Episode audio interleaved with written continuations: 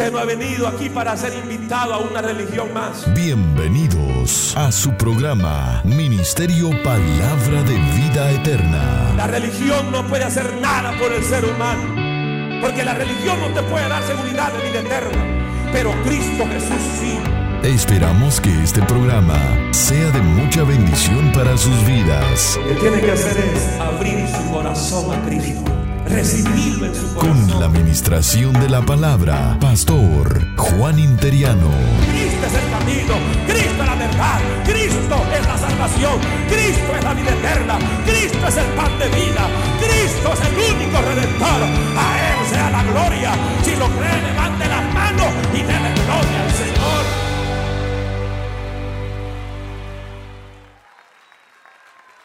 Un saludo muy especial a toda la audiencia cibernética en cualquier parte del mundo que nos estén sintonizando y le damos un fuerte aplauso y así recibimos a toda esta audiencia internacional a través de los medios masivos, radio, televisión y la internet. Fuerte ese gloria a Dios, hermano. Amén. ¿Cuántos quieren oír palabra de Dios? Amén. Yo también. Vamos entonces a la Biblia. Segunda de Reyes, capítulo 13. Segunda de Reyes, capítulo 13.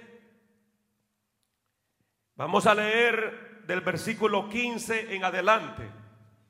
Segunda de Reyes, capítulo 13, versículo 15 en adelante. Y me contesta con un poderoso amén cuando lo tengan, hermano. La palabra del Señor lee de la manera siguiente. Y le digo Eliseo, toma un arco y unas saetas. Tomó él entonces un arco y unas saetas. Estamos en el versículo 15, versículo 16. Luego le dijo Eliseo al rey de Israel, pon tu mano sobre el arco y puso él su mano sobre el arco. Entonces puso Eliseo sus manos sobre las manos del rey y dijo, abre la ventana que da al oriente. Y cuando él abrió, dijo a Eliseo, tira.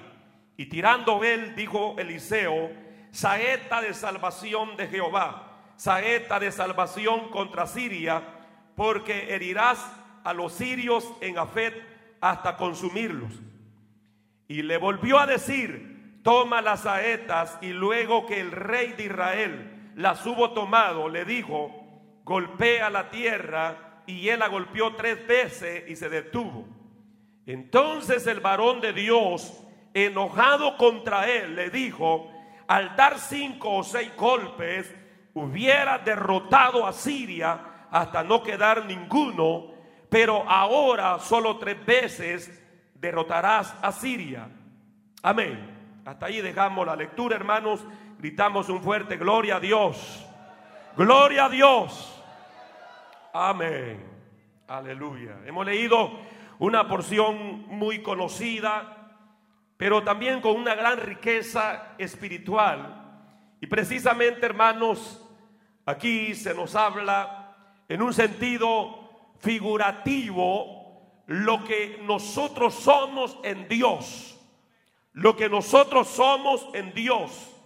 Y aquí habla de las saetas de Jehová. Y cuando usted profundiza a escudriñar qué significa esta palabra saeta, el diccionario bíblico lo define saeta como un proyectil que se dispara con el arco. Es decir, que eran las flechas antiguas consistían de una punta o cabeza hecha en estos tiempos primitivos de pedernal, más tarde fueron hechas de bronce, en los tiempos romanos eh, las construían de hierro. Los asirios también fueron personas eh, que inventaron las flechas bardadas que eran difíciles de remover de las heridas. O sea, si una persona recibía eh, un dardo de estas flechas o estas flechas, entonces para poder extraerla era muy difícil. Como también se usaban flechas incendiarias para, incendiarias para eh, prender fuego a los equipos de guerra o al campo o la ciudad del enemigo.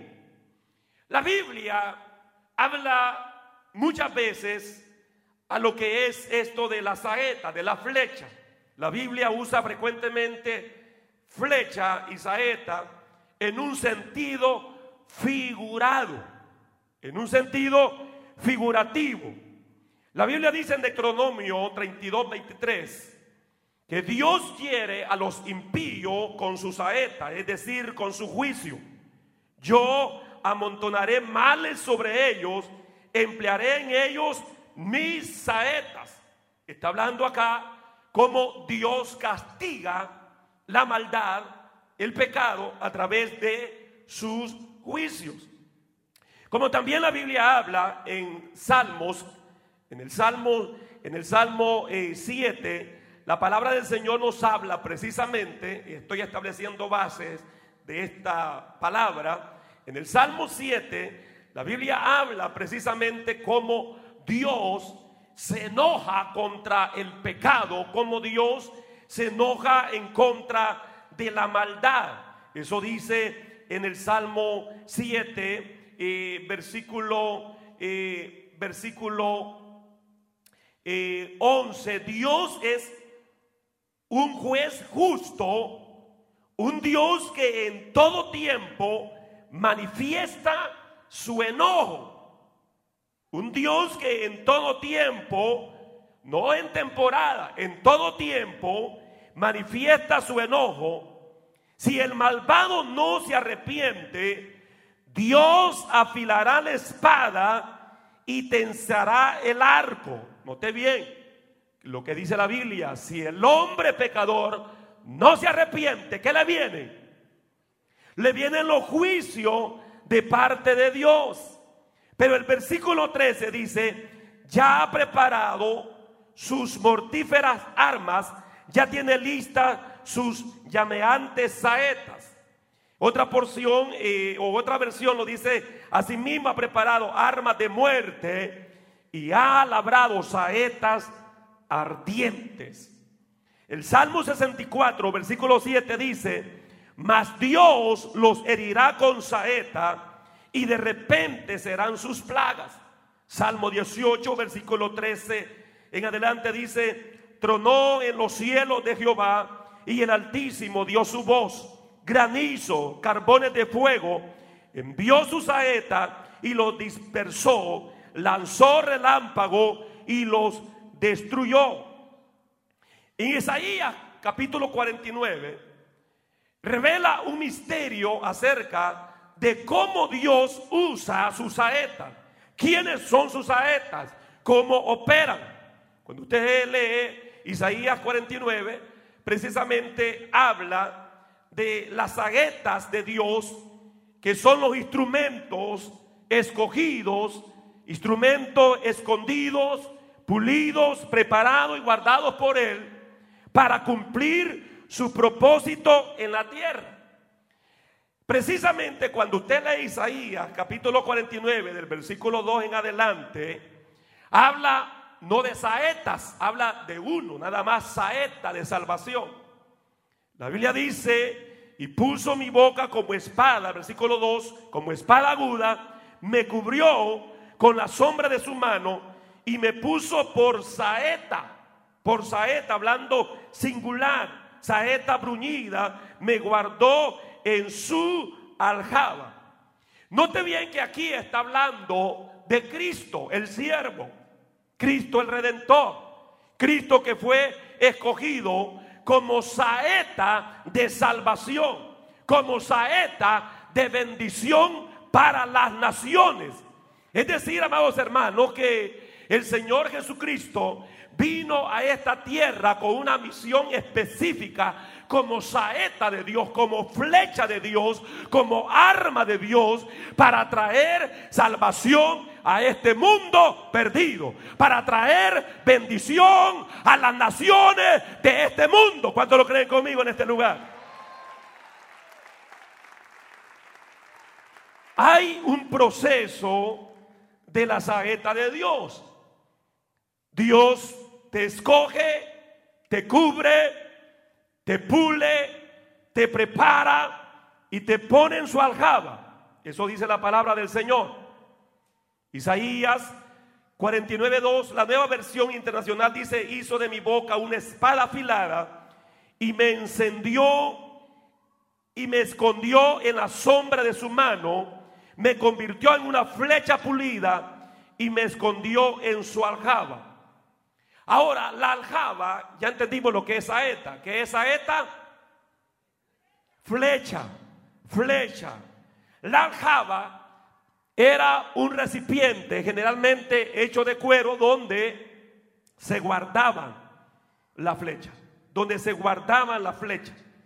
Es decir, que un soldado de infantería, generalmente este soldado llevaba sobre sus hombros lo que es precisamente esta aljaba, o sea, este bolso de cuero para guardar o depositar sus flechas.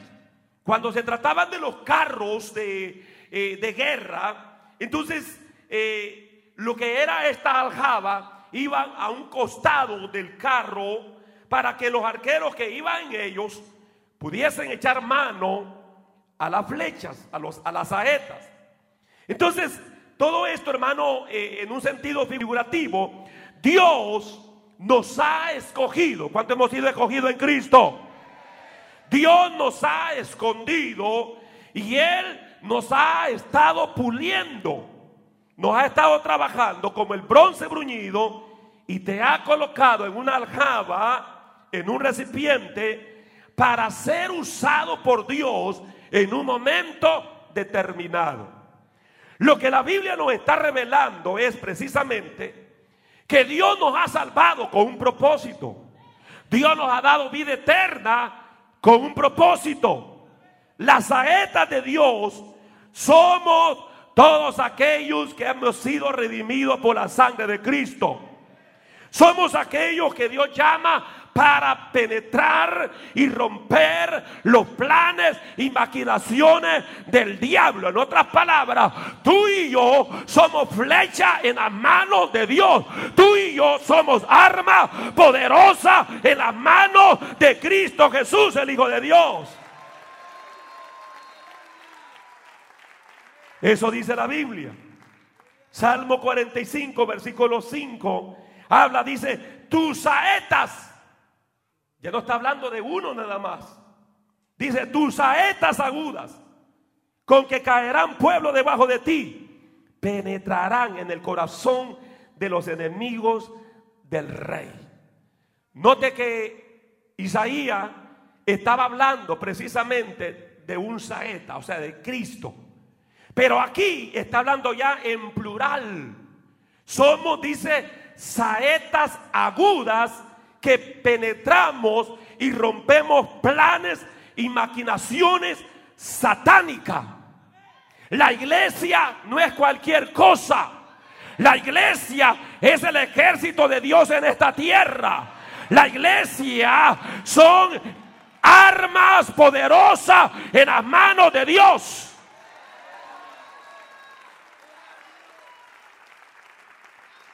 Note bien que ahora aquí nos habla la Biblia en plural. En Isaías habla de saeta de Dios, del siervo, de Cristo. Pero el Salmo 45 está revelando que es la gloria del Mesías y de su novia. O sea, la, la conquista. O sea, la victoria. La Biblia dice que somos saetas agudas. Diga conmigo, yo soy una saeta aguda. Lo agudo en el diccionario significa puntiagudo, aguzado, afilado, que tiene punta, filo, corte, sumamente fino y adelgazado. Hablando de instrumento perpicaz, ingenioso, sagaz, violento, penetrante y fuerte. Mucha gente ve a la iglesia, ve a los cristianos y a la iglesia misma como débiles, pobres, fracasados, gente inculta, gente que no tiene nada que hacer, gente que no vale nada, pero Dios dice todo lo contrario. Eso es lo que el mundo dice, pero Dios dice que nosotros somos saetas afiladas, saetas agudas, somos armas poderosas en Dios para destrucción de Portal Amazojalaya. Siento el fuego de Dios en este lugar. Ahora estamos entendiendo por qué Cristo dijo que las puertas del infierno no podrán prevalecer contra la iglesia del Señor. Ahora estamos entendiendo por qué ninguna arma forjada podrá prosperar contra aquellos que somos saetas de Dios, que somos flechas en las manos de Dios. ¿Sabe por qué? Porque no somos cualquier cosa. ¿Sabe por qué? Porque no somos un pueblo abandonado. Somos pueblo victoriosos, somos pueblos vencedores, somos pueblos que vamos de gloria en gloria, de triunfo en triunfo. ¿Cuántos lo creen conmigo, hermanos? ¿Cuántos lo creen conmigo? ¿Cuántos lo creen conmigo? Si lo creen, denle el mejor aplauso al Señor en esta hora entonces.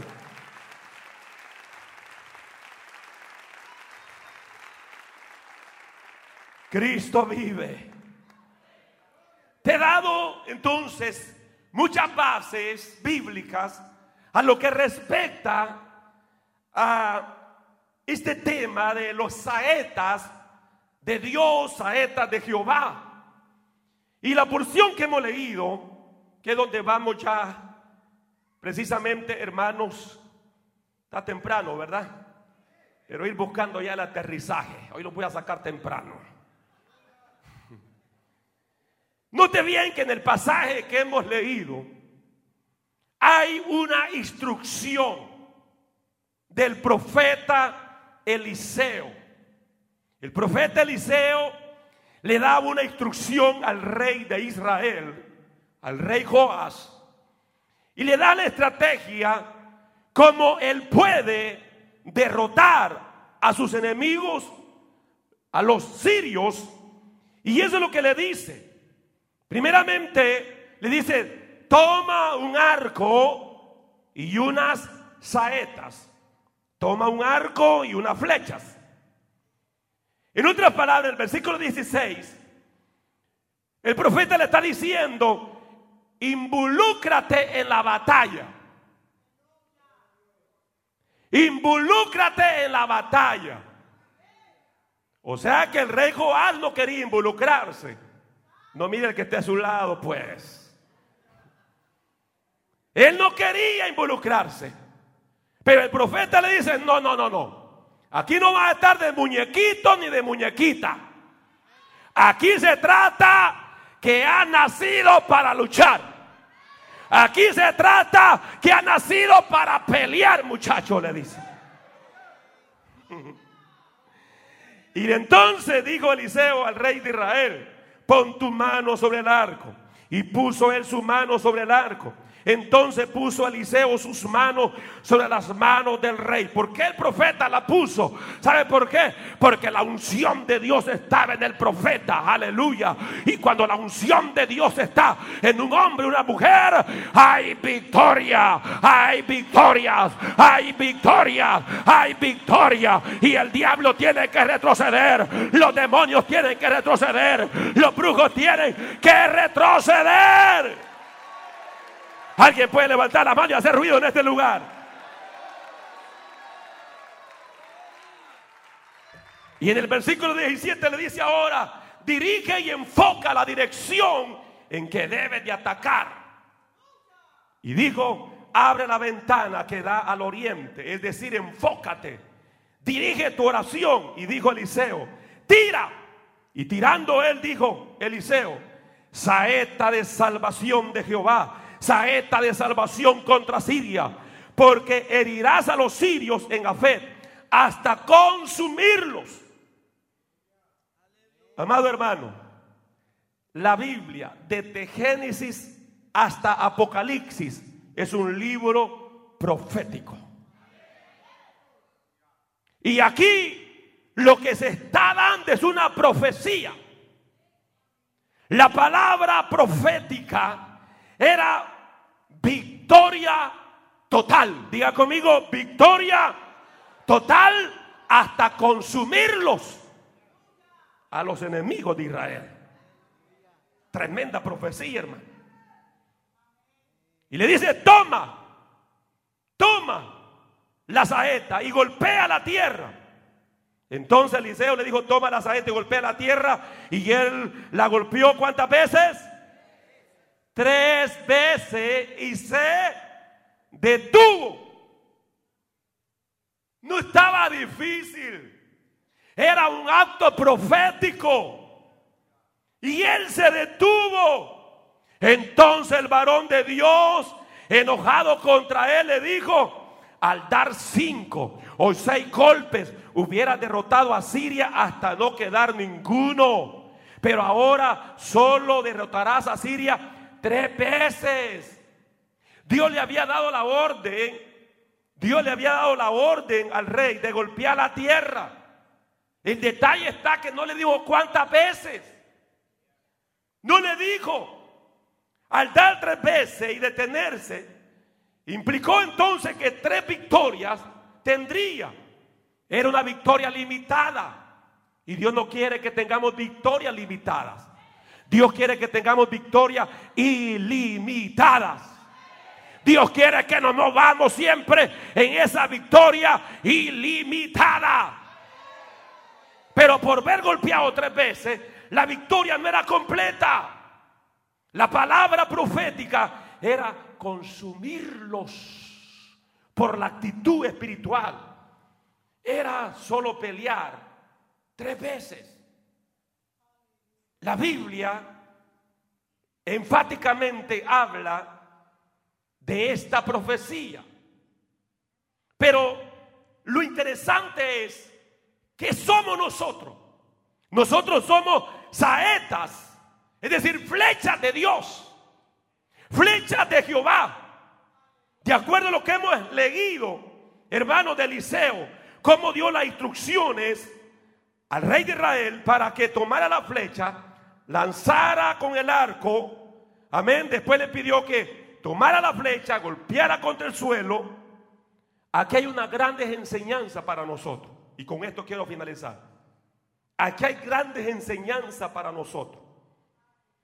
Lo primero que nos enseña acá esta porción es que Dios nos ofrece una nueva vida para hacernos instrumento de guerra.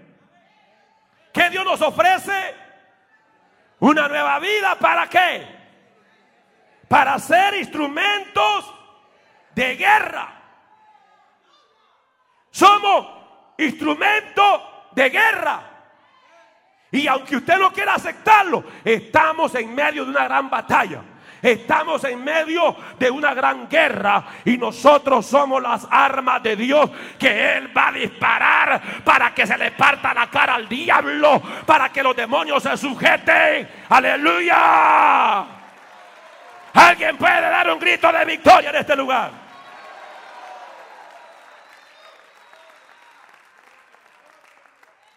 Hermano, esta palabra ha estado impregnando mi espíritu, fortaleciendo mi espíritu.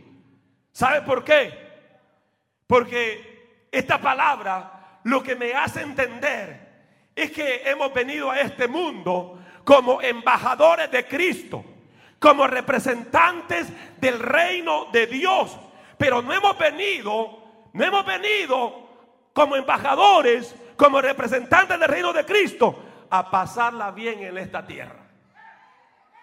Yo sé que esto, como que, usted va a decir, bueno, el pastor, como que venía bien el mensaje, pero ahora, como que me hace más pensar. Porque muchas veces creemos que hemos venido a esta tierra a dar testimonio de Cristo, pero que a la misma vez hemos venido a vacacionar, hemos venido para irnos a Jamaica, a acostarnos en una hamaca, a chupar agua de coco y a pasarla bien. ¿No ha conocido usted cristiano que cuando tienen prueba, lo que hace es armar todas sus maletas e irse? Porque dice, si esto es el Evangelio, prueba, dificultades, no, me, me voy entonces. Lo que no han entendido es que estamos en medio de una batalla. Lo que no han entendido es que somos armas de Dios y las armas se usan para la guerra y las armas se usan para golpear al enemigo y las armas se usan para conquistar y las armas se usan para obtener victoria.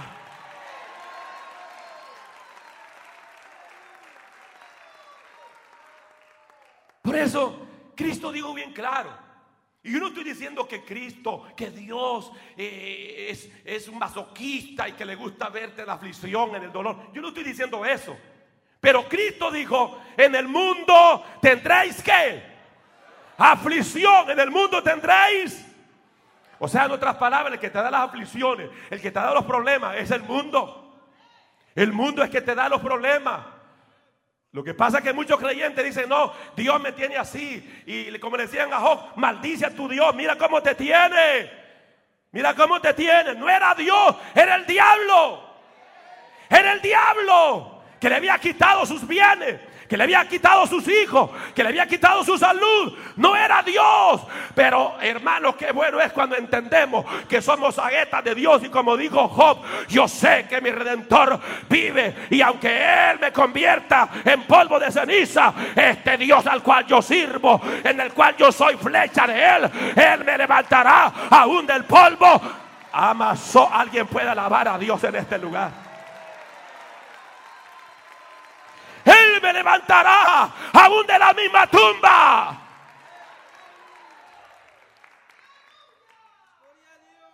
En el mundo tendréis aflicciones.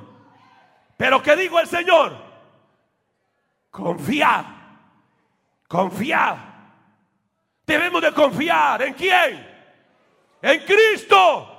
Porque Él ha vencido al mundo. Él ha vencido al diablo. Él ha vencido todo principado y toda potestad. Él es el campeón de los campeones. Él es nuestro guerrero, varón de guerra de Jehová. Y Ramazo levanta las manos y, y alaba a Dios, alaba a Dios. Siento una unción poderosa en esta noche.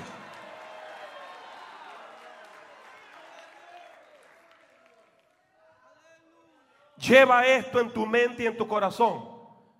Naciste no para ser una decoración más en este mundo.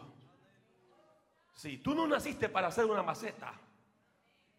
Esta maceta lo que hacen es decorar.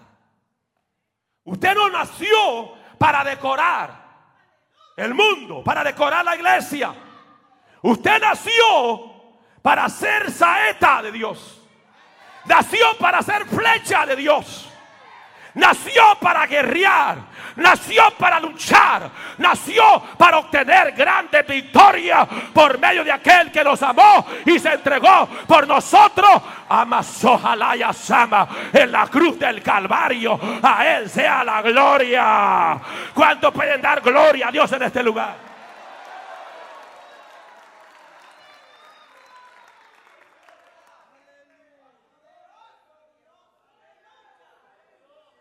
Yo sé que el ser humano lo que anhela es vivir una vida llena de paz, de felicidad. Y eso es bueno. El amigo que está aquí, ese anhelo, ese, es bello. Y el gozo cumplido, perfecto, completo, se obtiene en Cristo. La vida eterna se obtiene a través de Cristo. Y anhelar eso es maravilloso. Y lo podemos lograr. Pero la realidad es, amados hermanos, que sobre todo debemos de tener en claro, y que ya somos hijos de Dios, que ya somos cristianos, entonces tener en claro que hemos nacido para guerrear.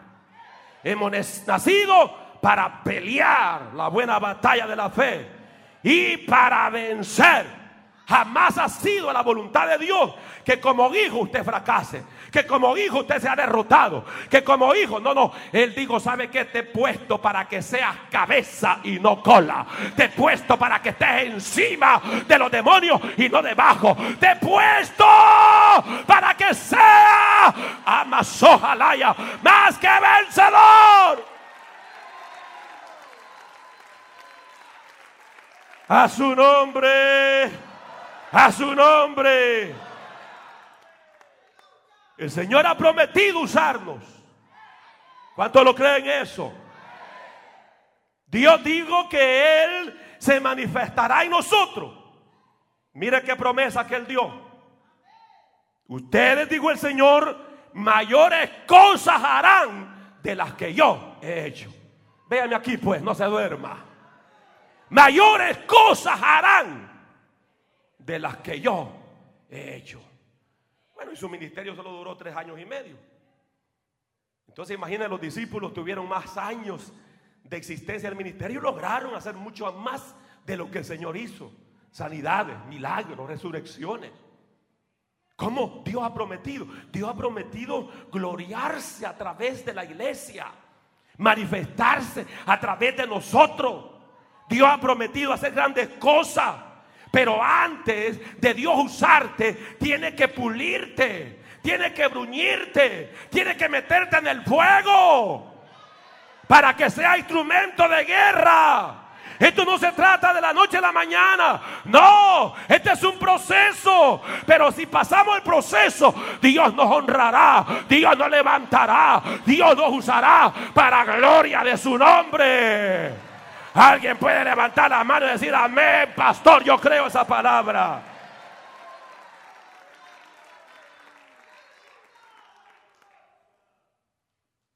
Como saetas de Dios, como flecha en las manos de Dios Vamos a atravesar dificultades. Vamos a pasar problemas. Pastor, pero ¿por qué? ¿Por qué? Bueno, la Biblia dice que los que quieren vivir piadosamente en Cristo Jesús tendrán que pasar qué? Persecuciones. Persecuciones. Por ahí hay un grupo de religiosos, los testigos de Rayobat que dicen que aquí es el paraíso. Le, han llegado a predicar, hermano. Dicen, no, no, este es el paraíso. Ya va a ver cómo su chucho le va a pelear con el león. No va a pelear, se van a acariciar. La palabra chucho es perro. Va a ver cómo tu perrito se va a llevar, se va, se va a llevar bien con la tigresa, con, con el león. Tú vas a ver.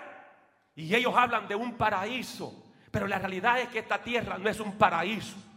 La realidad que esta tierra, hermano, donde vivimos es un lugar de conflicto, es un lugar de batalla, es un lugar, hermano, donde la tierra está cargada de demonios, la tierra está cargada de tinieblas, la tierra está cargada de tanta violencia, de tanta destrucción por todas partes. Es por eso que la iglesia tiene que despertar como guerreros del Señor y decir, vamos a poner orden donde hay desorden. Vamos a enseñarle al diablo que somos los instrumentos de Dios, que somos el arma de Dios. Aleluya.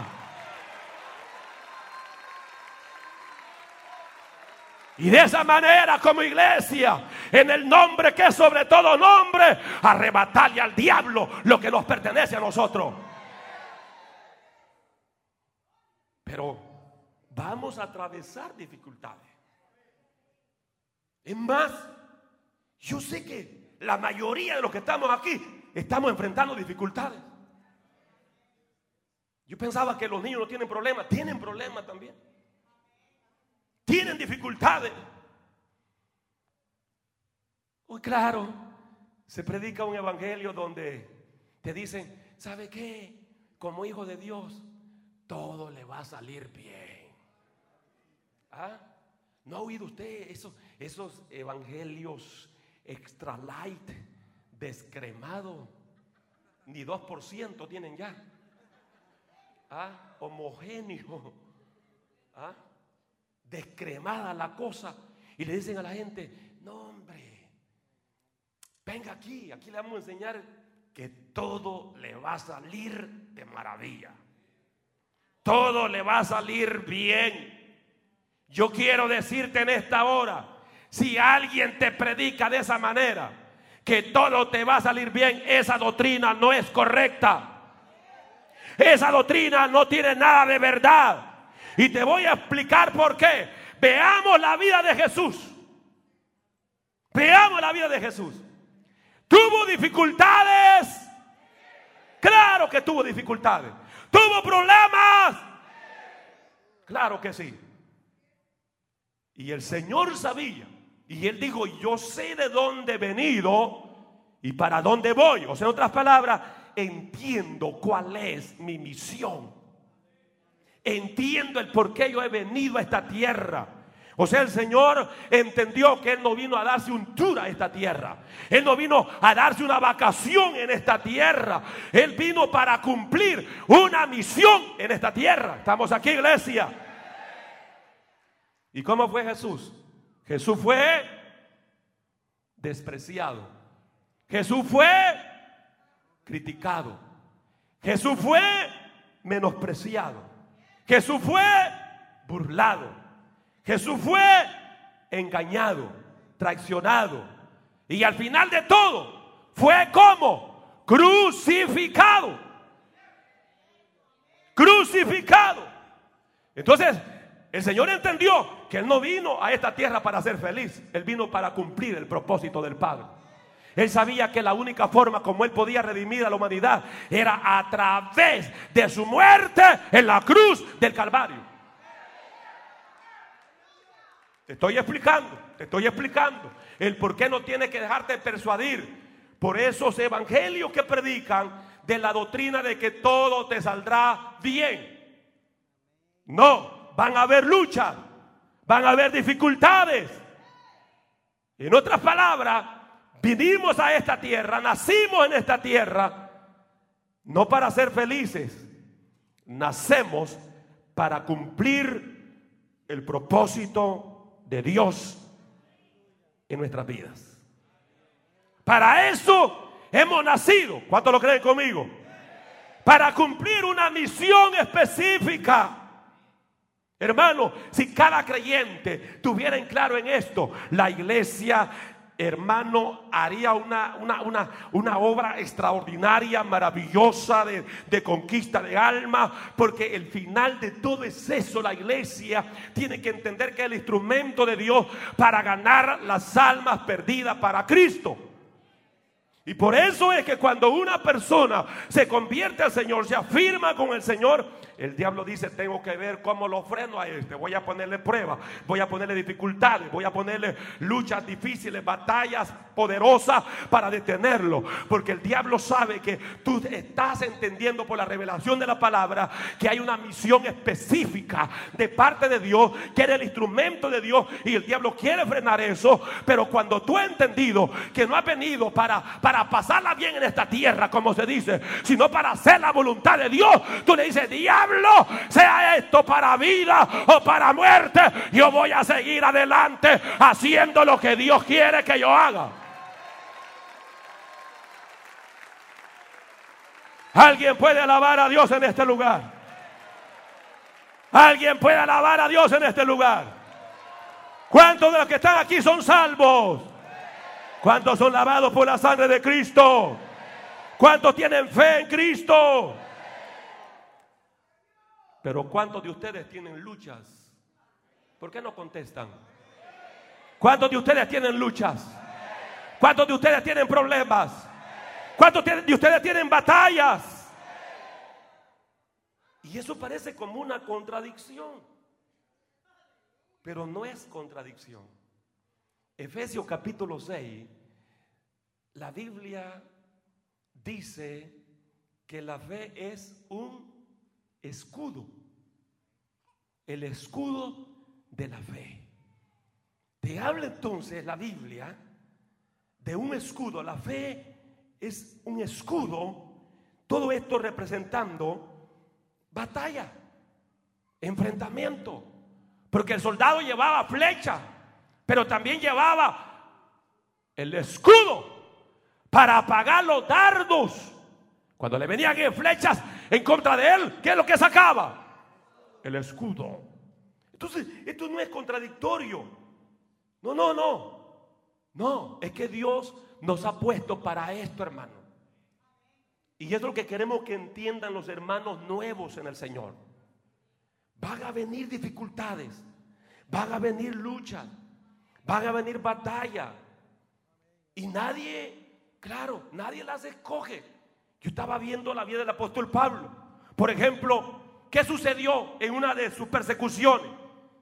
¿Qué pasó? ¿Cómo lo bajaron de los muros de Jerusalén? ¿Cómo?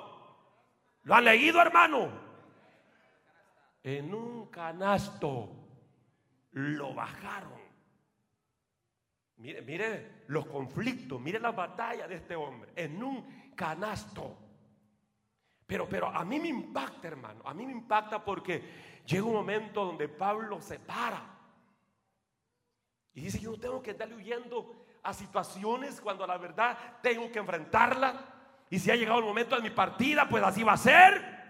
Y si Dios todavía me quiere esta tierra para que termine de cumplir el propósito, así será. Y el momento donde tiene que ir a dar testimonio a Roma tiene que ir a dar testimonio, hermano. ¿Ah? Y cómo, y cómo profetas se levantan, que cómo lo van a tratar, que lo van a matar. Ah, y la gente comenzó, la gente de Éfeso comenzaron a llorar, decirle a los hermanos, Pablo no vaya, Pablo no vaya. Y él dijo, no, no, cállense. Cállense. Que es necesario que yo dé testimonio en ese lugar de Cristo. O sea, hombres hermanos, hombres de coraje, hombres de firmeza, hombres que entendieron, gloria al Señor, que, no, no, escogieron eso ellos, fue Dios que los escogió. Dios escogió a Pablo para ser predicador a los gentiles. Dios lo escogió para hacer arma en sus manos. De la misma manera, mire, estar usted sentado aquí, el que estemos en este lugar, no lo escogimos nosotros de nuestro propio gusto. Estuviéramos ocupados en otras cosas, pero Dios nos escogió y nos escogió para algo grande, para algo maravilloso, para algo extraordinario. Alaba al Señor, alaba al Señor.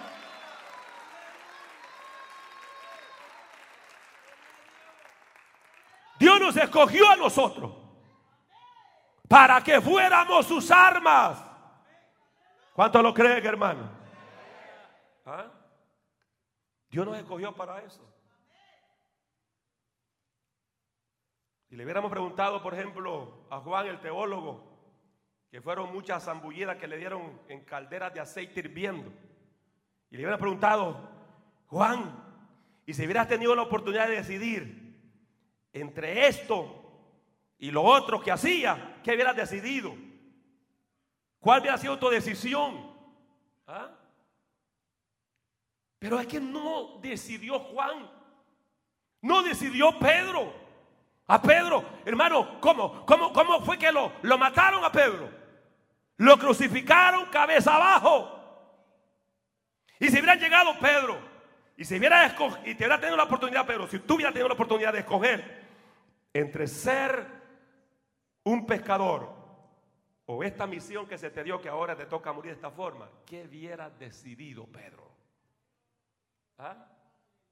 Si hubiera tocado de decidir, pero he dicho, no, pues seguir con mi barca de pesquero. Pero no es la decisión de nosotros, es la decisión de Dios. ¿Ah? Que Él nos escogió para ser salvos, pero también nos escogió para que seamos instrumento de batalla en sus manos. Nos escogió para gloria de su nombre. Nos escogió para hacer luz a las naciones. Nos escogió para que el diablo sepa que hay una iglesia triunfante, hay una iglesia poderosa, hay una iglesia de conquista. ¿Cuántos lo creen conmigo en este lugar, hermano? Éxodo 15, la Biblia dice, Jehová es mi guerrero. Jehová es mi guerrero. Algunos estudiosos dicen, Jehová es su nombre y el apellido es guerrero. Guerrero es Jehová. ¿Por qué? Porque Él es varón de guerra. ¿Por qué? Porque Él está molesto. ¿Por qué? Dios está enojado por el pecado. Dios está enojado por la injusticia. Dios está enojado por la maldad, por la iniquidad. Por eso Él es varón de guerra.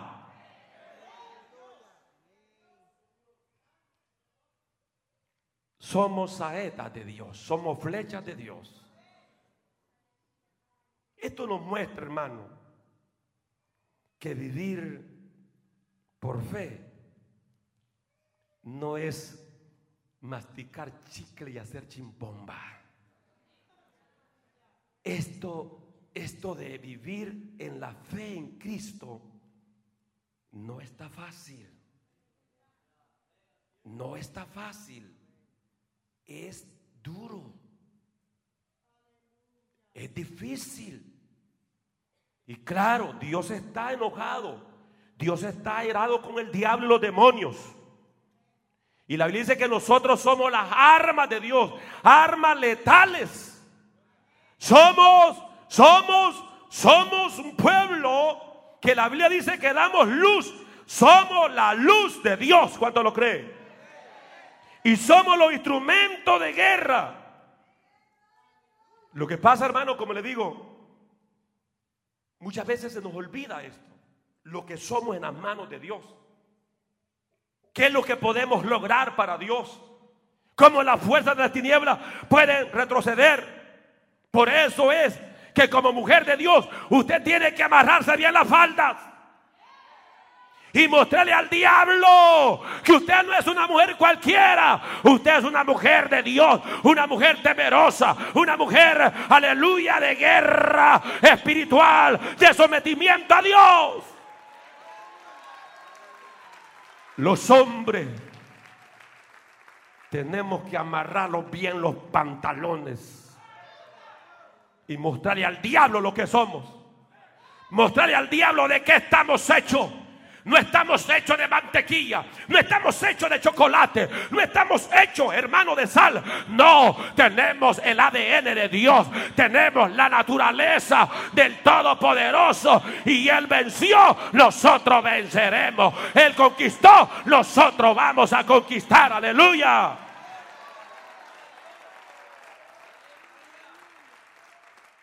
Lo que pasa que como iglesia muchas veces hemos creado como, como ese ambiente, hermano, de utopía, eh, de, que nos hemos aislado de la realidad, de lo que es esta vida, de lo que es precisamente, hermanos, eh, la batalla, eh, la lucha, y nos hemos dado esos ideales y hemos sustituido todas estas verdades por, por, por aquellas cosas como color de rosa. ¿Ah? Cuando el diablo allá afuera está destruyendo. Cuando el diablo allá afuera se está acabando el mundo. Cuando el diablo allá afuera, hermano, está destruyendo las familias, los matrimonios, Oh, aleluya. ¿Sabe lo que muestra eso cuando vemos tanta maldad y cómo se ha proliferado la maldad en este mundo? Todo eso, hermano, es un mensaje para la iglesia. Que la iglesia tiene que despertar, como el apóstol Pablo dice, despiértate tú que duermes, despiértate iglesia, porque hay batalla, hay guerra en este mundo. El enemigo se ha levantado, aleluya, todo, todo se derrumba, todo se destruye debemos de luchar. Cristo nos manda a que nos levantemos para que testifiquemos que Él es poderoso, que Él es eterno, que Él es salvador, que Él es redentor, que Él tiene el poder sobre todas las cosas. Y Sama. Alguien puede sacar 30 segundos y alabar la gloria de Dios en este lugar. Alguien puede alabar al Señor en este lugar.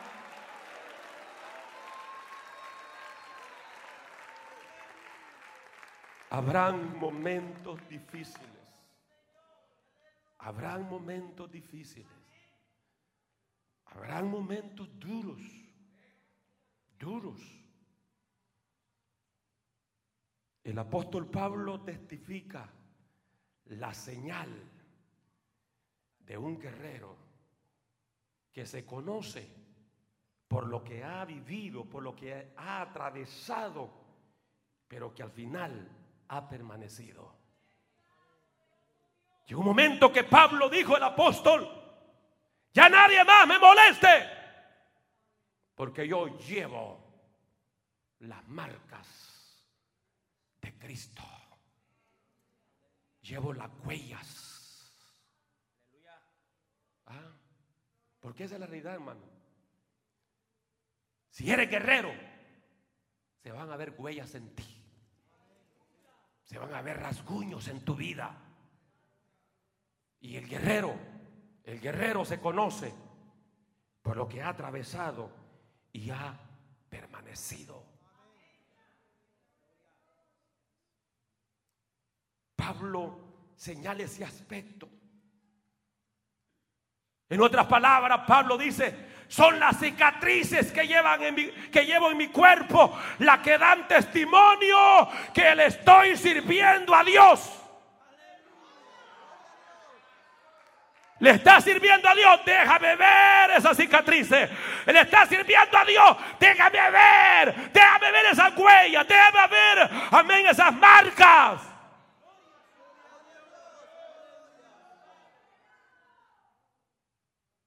No es fácil. No es fácil. Pero allí donde precisamente, hermano, se manifiesta, se manifiesta. Muchas veces nosotros con un dolorcito de cabeza o el estrés alto ya no queremos seguir adelante. ¿Ah? ¿Cuántas veces te han dado una buena malmatada por Cristo? Como le pasó al apóstol Pablo. ¿Ah? Como le pasó al apóstol Pablo en Felipo.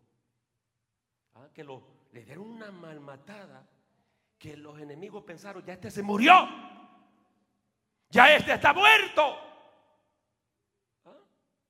Pero ¿qué sucedió? Se fueron ellos. Y Pablo, después que había ido, se levanta y todo ensangrentado a predicar a Cristo otra vez.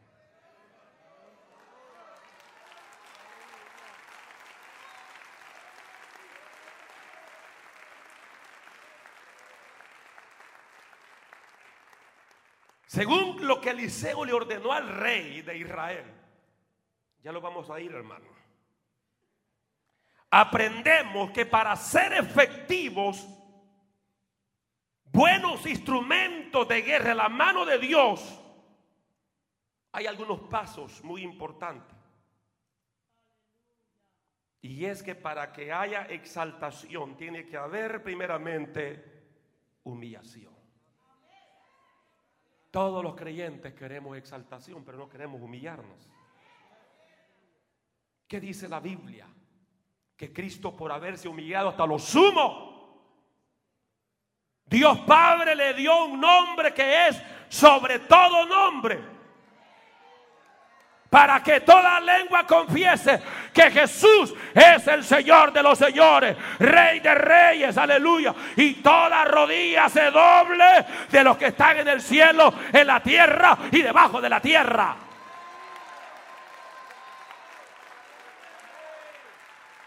Cristo para ser exaltado, ¿cuál fue el proceso?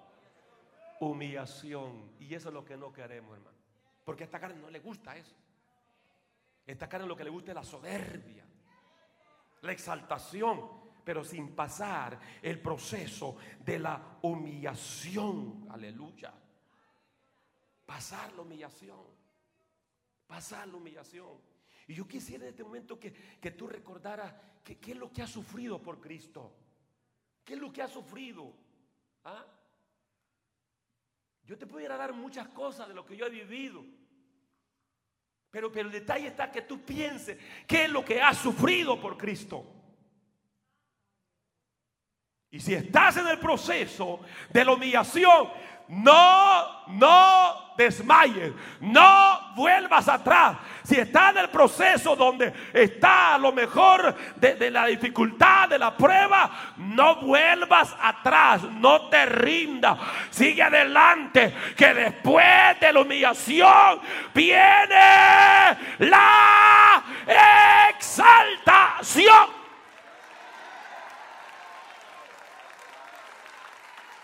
Alaba a Dios que le Aleluya. Pero no tenemos que ser de doble ánimo, como dijo Santiago. No tenemos que ser como las olas que van y vienen. No, debemos ser decididos. Demuestra, demuéstrale al diablo tu fe. Demuéstrale a los demonios tu firmeza. Demuéstrale tus problemas que es más grande el que está contigo. Demuéstrale a las circunstancias, a las crisis. Demuéstrale que es mayor el que está con nosotros que el que está en contra de nosotros.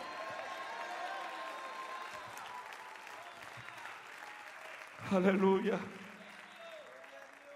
Nuestra vida, nuestra vida solo tiene verdadero sentido cuando la depositamos en las manos de Dios, cuando nos humillamos y le decimos, Señor, aquí está mi vida. Y si quieres que viva más, amén, Señor. Y si me quieres llevar, llévame. Solo entonces nuestra vida tiene sentido. Como dice el apóstol Pedro, echando sobre él toda vuestra ansiedad, humillados pues bajo la poderosa mano de Dios, para que Él os exalte cuando fuera su tiempo. La humillación, la humillación. No hay cosa más linda, una vida humillada en las manos del Señor. Pero hay algo profético y bien impactante, y les prometo si con esto termino. Eliseo manda al rey que tome la flecha y que que golpee a dónde? Al suelo, en la tierra. Proféticamente, Dios está hablando al rey. Y Dios nos habla a nosotros. Y esto nos indica que habrán batallas que vamos a ganar bien fáciles. Habrán luchas que las vamos a vencer bien fáciles. Habrán victorias que vendrán fácilmente porque Dios te lanza a conquistarlas. Tú dices, qué lindo, qué, qué maravilloso. He vencido, he obtenido la victoria. Pero hay victorias que se obtienen cuando se golpea, cuando se golpea ¿dónde? La tierra. Hay victorias que solamente se obtienen cuando Dios te toma. Dios te toma para que pegues en el suelo. Hay victorias que se obtienen cuando Dios te toma y golpea la tierra. ¿Estamos aquí, iglesia? ¿Ah? ¿Está escuchando bien, hermano? Estoy hablando en español. Y todos los creyentes pasamos esos momentos duros, esos momentos difíciles, esos momentos de crisis, donde sentirás que Dios ha tomado tu vida y en lugar de levantarte arriba, te tira dónde? A la tierra. Agarra tu vida y con tu vida se golpea la tierra. Estamos aquí, hermano. ¿Ah? Y sabe, para eso tenemos que estar preparados. Tenemos que estar preparados y entender que solo soportando los embates, solo soportando todas esas cosas difíciles, vamos, hermano, a lograr victorias gloriosas, victorias eternas. Porque aunque Dios te tire al piso, Dios te va a dar la victoria. Aunque Dios agarre tu vida y golpee el suelo y la tierra, Dios te va a dar victorias eternas. Porque Él es el Dios de la victoria.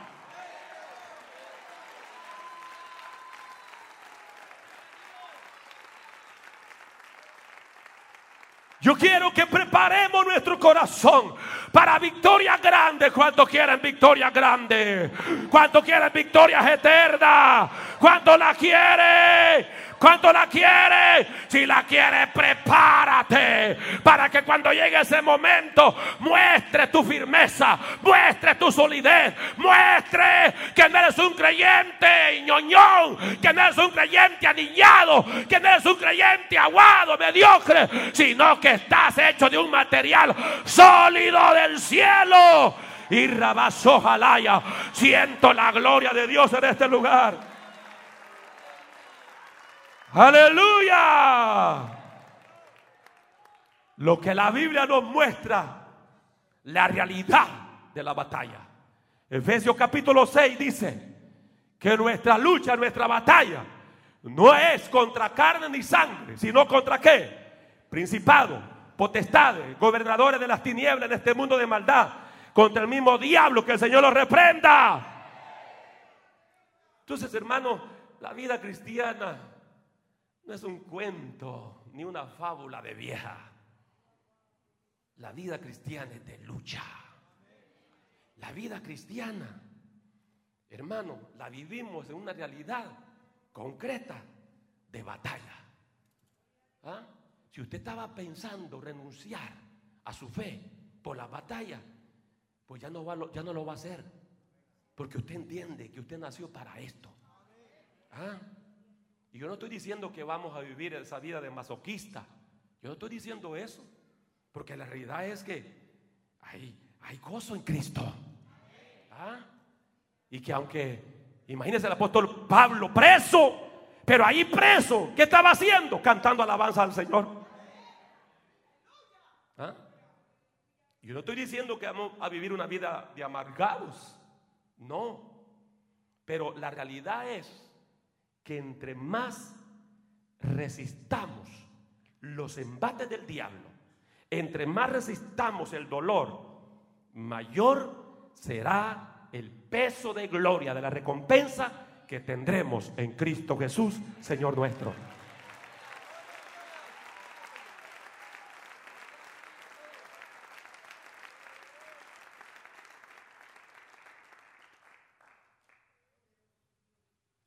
Dios es el Dios de victorias.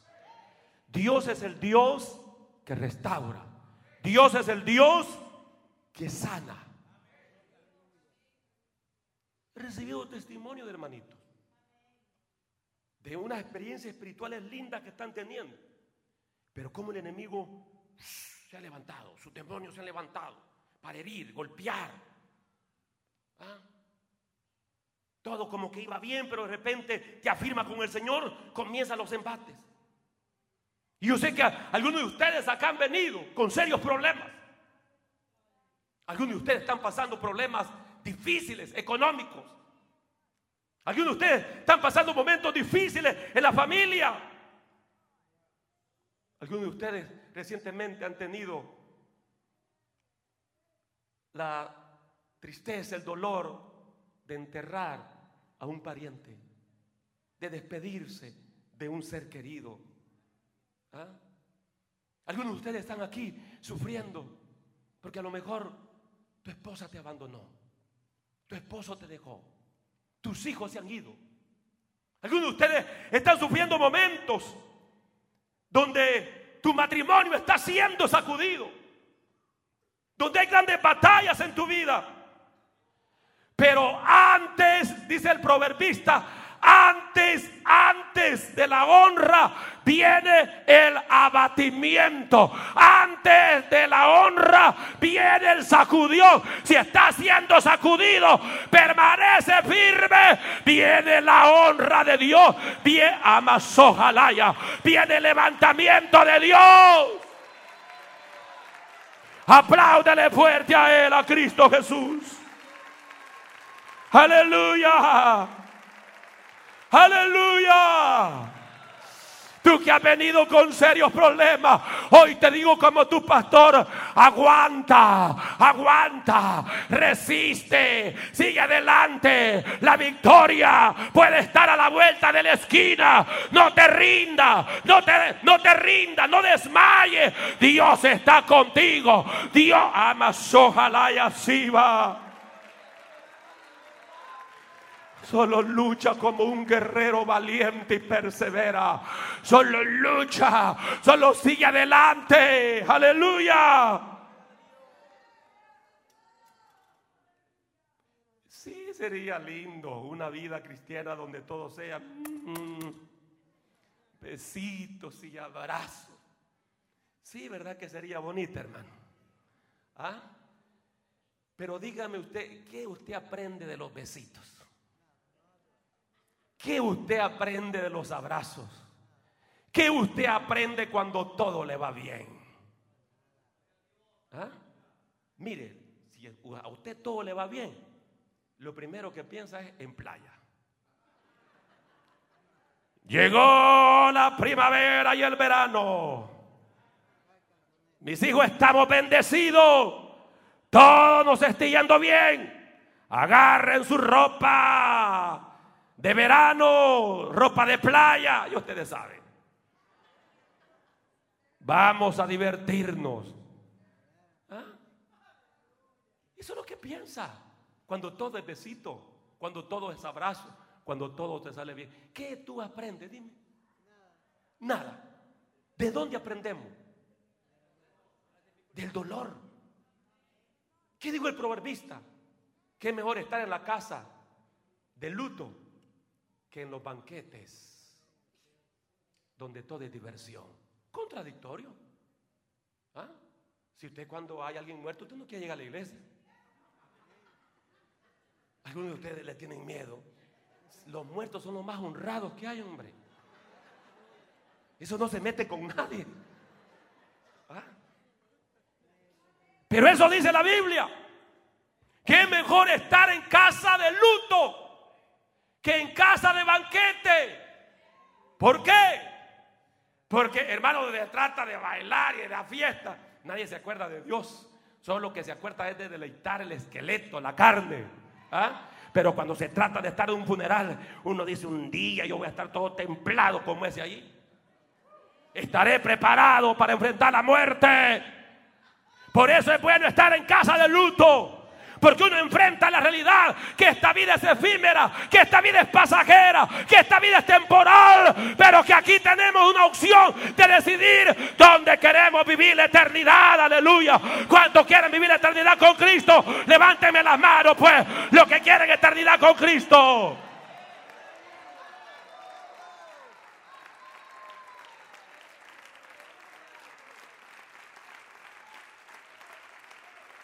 El dolor, dice Salomón, te enseñará cosas que la risa, que los abrazos, que todas esas cosas preciosas que se ven, no te van a enseñar. Se dice de cierto joven que llegó a este predicador americano, TJ Jake, TD Jake, y le dice, ore por mí, ore por mí, que Dios me dé esa unción que usted tiene le dice, ¿tú quieres la unción que yo tengo? Sí. dice, Señor, dale una madre que se le mueran los riñones. Dale un papá que se le muera ya, porque mi papá se murió cuando tenía 13 años. Dice, hermano, ¿qué es lo que está haciendo? Dice, no, pues, y no quiere la unción mía. ¿Ah? La unción que yo tengo nació en el dolor, le dice.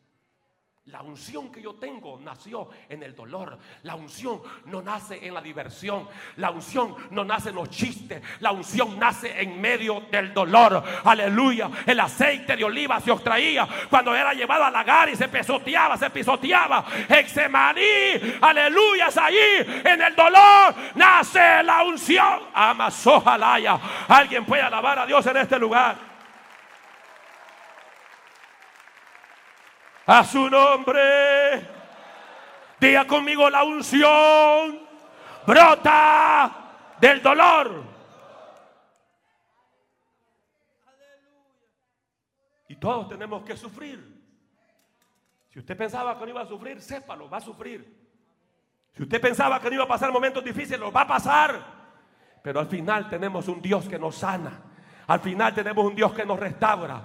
Al final tenemos un Dios que aunque quizás nos hayan tirado al piso, contra el suelo, contra la tierra, pero tenemos un Dios que nos levanta. Tenemos a un Dios, aleluya, que nos da la victoria. Tenemos a un Dios que no nos abandona. Tenemos a un Dios que dice, hijo mío, yo estoy contigo. No te rinda, no te rinda.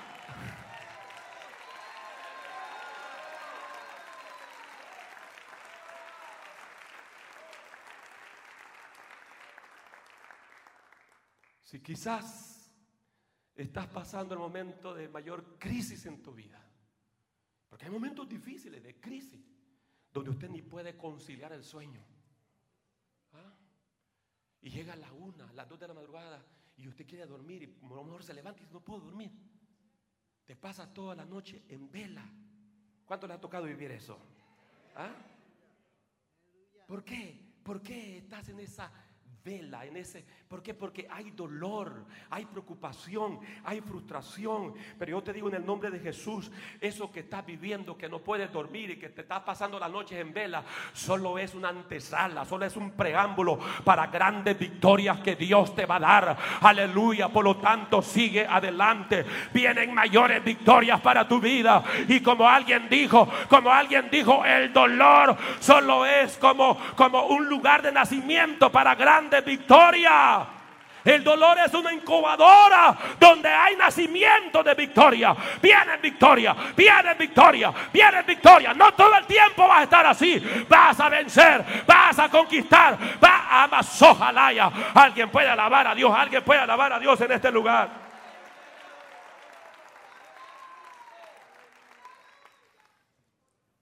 Iglesia del Señor, no te olvides somos instrumento de guerra en las manos de Dios. Soporta, soporta la aflicción. Soporta, resiste, resiste los golpes. Si soporta los golpes, lo que vas a lograr es ser más fuerte. Ser más fuerte. Ser más fuerte. Demuéstrale al diablo de qué estás hecho. Demuéstrale a los demonios de qué estás hecho. Demuéstrale al diablo que no hay arma forjada que prosperen contra ti.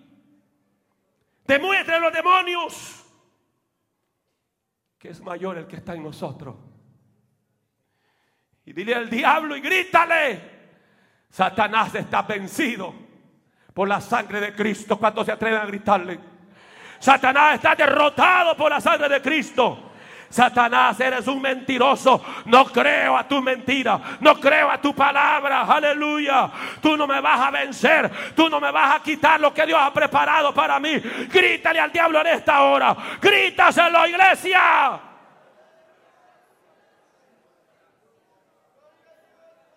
Y la calle.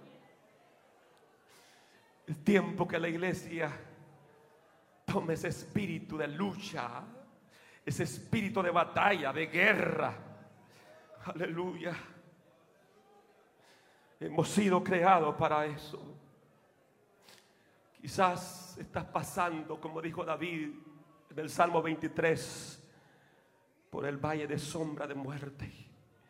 Quizás estás pasando el momento más difícil de tu vida. Pero yo quiero decirte en esta hora que hay alguien que tiene misericordia de ti y te va a ayudar a salir adelante de ese, de ese lugar, de esa sombra de valle de muerte. Aleluya. Hoy, hoy, hoy, aleluya. Voy a pedir al Señor que te dé la fuerza necesaria. Hoy voy a pedir al Señor que te dé el espíritu de guerra, de batalla, de perseverancia y que nada te aparte. Aleluya. Yo quiero que los hermanos levanten sus manos y un clamor a Dios. Y mientras hacemos este clamor a Dios, quiero rápidamente dar oportunidad a aquellas vidas que no tienen a Cristo. Usted vino a esta tierra, amigo. Usted vino a esta tierra con un propósito firme. Dios tiene un plan maravilloso para tu vida. Dios quiere usarte como un instrumento. Y lo mayor de todo es que Dios quiere darte salvación. Dios quiere darte vida eterna. Voy a pedir a aquellas personas que van a aceptar a Cristo. Voy a pedir a aquellas personas que van a reconciliar con el Señor. En esta hora, hay donde se encuentra, solo dígame, pastor, yo quiero la gracia de Dios. Yo quiero la misericordia de Dios. Yo soy uno que he venido con serios problemas, he venido con grandes dificultades, pero ahora me voy a pegar en aquel. Cuando confiamos y creemos en Dios, Él trabaja por nosotros. Aquellas personas que van a aceptar o reconciliar con Cristo, queremos hacer ese llamado en esta hora. Si hay alguien, hermano, a su lado, hermano, diácono, servidor, acérquese, no le obligue. Pero es un momento oportuno. Es un momento oportuno. La iglesia conectada porque vamos a hacer una oración, que sea breve. Vamos a hacer una oración como iglesia en esta hora. Vamos a hacer una, una oración como iglesia en esta hora. Una, una, oración, hermano, donde vamos a pedirle al Señor que nos dé la fuerza para seguir adelante. Que venga lo que venga, que nada nos detenga, gloria al Señor. Sino que sobre todo sigamos adelante. Porque el Señor ha prometido darnos la victoria. La iglesia baja sus manos, la iglesia baja sus manos. Y queremos en esta hora aquellas vidas que quieran recibir el perdón de sus pecados, que sientan el llamado de parte de Dios para salvación, levante su mano y digan, pastor, yo levanto mi mano en señal que quiero, quiero, quiero salvación, quiero perdón de pecado, quiero redención. ¿Hay alguien en esta hora? ¿Hay alguien en esto? Yo sé que el mensaje ha sido directo a la iglesia. Amén. Pero eso no impide, eso no impide. El saeta de salvación está aquí. El saeta de salvación está aquí. Cristo Jesús está aquí. Y Él es poderoso para perdonar tus pecados. Él es poderoso para limpiar tu alma de toda maldad. Él es poderoso para librarte del infierno mismo. Cristo es poderoso. Aleluya. ¿Habrá alguien? El llamado sigue en pie. Pero si Dios le ha hablado a su vida, hermano, pase corriendo en esta hora. El llamado sigue en pie. Si Dios ha hablado a tu vida, ven en esta hora que yo quiero declarar la misericordia de Dios sobre tu vida. Yo quiero declarar el favor de Dios sobre tu vida. Has venido quizás con situaciones difíciles. Estás pasando la mayor crisis en tu vida. Dios está aquí para ayudarte. Dios está aquí para bendecirte. Dios está aquí para coronarte de sus favores y misericordia. A Él correrá el justo y levantado será.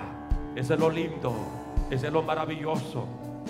Dios tiene poder para levantar tu vida. Dios tiene poder para renovar tu vida. Aleluya. Aleluya. ¿Alguien necesita la oración en esta hora? ¿Alguien necesita la oración? Pase corriendo, hermano. Pase corriendo, necesita la oración, pase en esta hora. Solo quiero invocar la misericordia de Dios sobre ti. Solo quiero invocar el favor de Dios sobre tu vida en esta hora. Aleluya. La victoria, la victoria es nuestra en Cristo Jesús. La victoria es nuestra en Cristo Jesús. La victoria es nuestra en Cristo Jesús. Vamos a orar al Señor en esta hora. Vamos a clamar al Señor en este momento. Trae a Él tus ansiedades. Trae a Él tus problemas. Trae a Él tus necesidades. Trae a Él, Él, Él. Él nos sana, Él nos levanta, Él nos restaura, Él nos perdona, Él nos vivifica, Él nos eleva a niveles de gloria. Él, Él está aquí, Jesús está aquí. Solo levanta tus manos al cielo, iglesia. Levanta tus manos al cielo en esta hora. Levanta tus manos. Y rabasanda Yo no tengo ninguna varita mágica para golpearte, pero el Cristo de la gloria está aquí para tocar tu vida. El Cristo de la gloria está aquí para sanarte. Llegaste enfermo, hoy el Señor te toca y te sana. Aleluya. Llegaste cargado. Hoy el Señor te quita las cargas. Llegaste abatido. Ahora el Señor te da la fortaleza. Ahora el Señor te saca de ese abatimiento. Aleluya. Aleluya. Y rabasama la basandalaya. Yo veo como el Señor ahora mismo toma su pañuelo y comienza a jugar tus lágrimas, mujer. Veo como el Señor comienza a jugar tus lágrimas, varón, en esta hora. Veo como el Señor te levanta en esta hora. Padre, sopla a través de tu Espíritu Santo. Sopla ese espíritu de lucha, de guerra, de perseverancia. Sopla, Señor, ese espíritu que trae sanidad. Ahora, ahora, ahora, ahora, ahora. La iglesia dice ahora, ahora Espíritu de Dios sopla, Espíritu de Dios sopla en este auditorio, sopla, sopla, sopla tu aliento de vida, sopla, sopla sanidad, sopla fortaleza, sopla, sopla, sopla ahora. No importa que te hayas sentido rodeado por los enemigos.